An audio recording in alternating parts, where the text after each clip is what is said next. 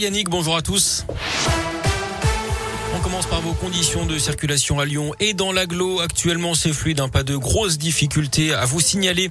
À la une, cette journée de mobilisation aujourd'hui à Lyon et dans toute la France avec dans une heure une manifestation des agents Pôle emploi devant le siège régional dans le 7e arrondissement rue Crépet. Ils veulent améliorer leurs conditions de travail et réclament des hausses de salaire. Cet après-midi, ce sont les personnels du secteur social et médico-social hein, qui sont appelés à cesser le travail. Rendez-vous à 14h entre la métropole et la préfecture à l'appel des syndicats sud et CGT qui lancent un SOS pour obtenir davantage de moyens. Et puis un anniversaire célébré aujourd'hui dans l'aglo le 1er février 1954. L'abbé Pierre lançait son appel à la solidarité pour les sans-abri. 68 ans plus tard, le collectif Jamais son toit organise un rassemblement à 18h au mur des Lyonnais, rue de la Martinière, dans le premier arrondissement, devant le portrait de l'abbé Pierre. Il y aura notamment un barbecue et du vin chaud à consommer avec modération. Des changements pour ce 1er février avec le taux du livret qui repasse à 1%. C'est une première depuis 10 ans. C'est pour faire face à l'inflation. Hausse également du livret jeune, du livret développement durable et du livret d'épargne populaire qui grimpe à 2,2%. En revanche, les tarifs réglementés de l'électricité vont augmenter de 4% maximum.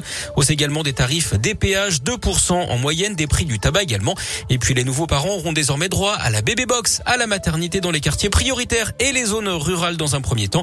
Un kit avec une turbulette, un album, un savon, un produit hydratant. Le dispositif pourrait être étendu ensuite à l'ensemble du territoire.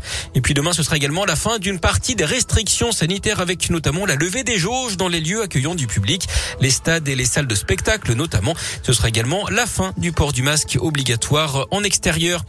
Deuxième jour du procès, le Landais aux assises de l'Isère à Grenoble. Aujourd'hui, la personnalité de l'accusé sera à nouveau scrutée avec l'audition notamment de son frère. Hier, il a présenté ses excuses aux parents de la petite Maëlys. Les suites du scandale Orpea, ces maisons de retraite accusées de maltraitance envers ses pensionnaires avec des repas rationnés, des soins d'hygiène et des prises en charge médicales négligées pour améliorer la rentabilité. Le gouvernement annonce ce matin qu'il lance deux enquêtes, dont l'une de l'inspection générale des finances. Les dirigeants d'Orpea, eux, sont reçus en ce moment par la ministre en charge de l'autonomie, Brigitte Bourguignon. Du sport, du foot et une surprise en Coupe de France. Hier, l'élimination du PSG par Nice en huitième de finale. Défaite 6 tirs au but à 5 des Parisiens. Et puis la fin du marché des transferts la nuit dernière le Brestois Romain Fèvre s'est engagé avec Lyon pour 4 ans et demi et 15 millions d'euros. Retour également de Tanguy Dombélé sous forme de prêt en provenance de Tottenham jusqu'à la fin de la saison. La résiliation également du contrat de l'attaquant algérien Islam Slimani qui file au Sporting Portugal.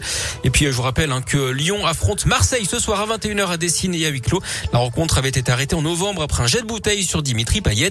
Il y a également du basket et de l'Euroleague ce soir. L'Asvel est attendu en Turquie sur le parquet de Fenerbahçe à partir de 18h40.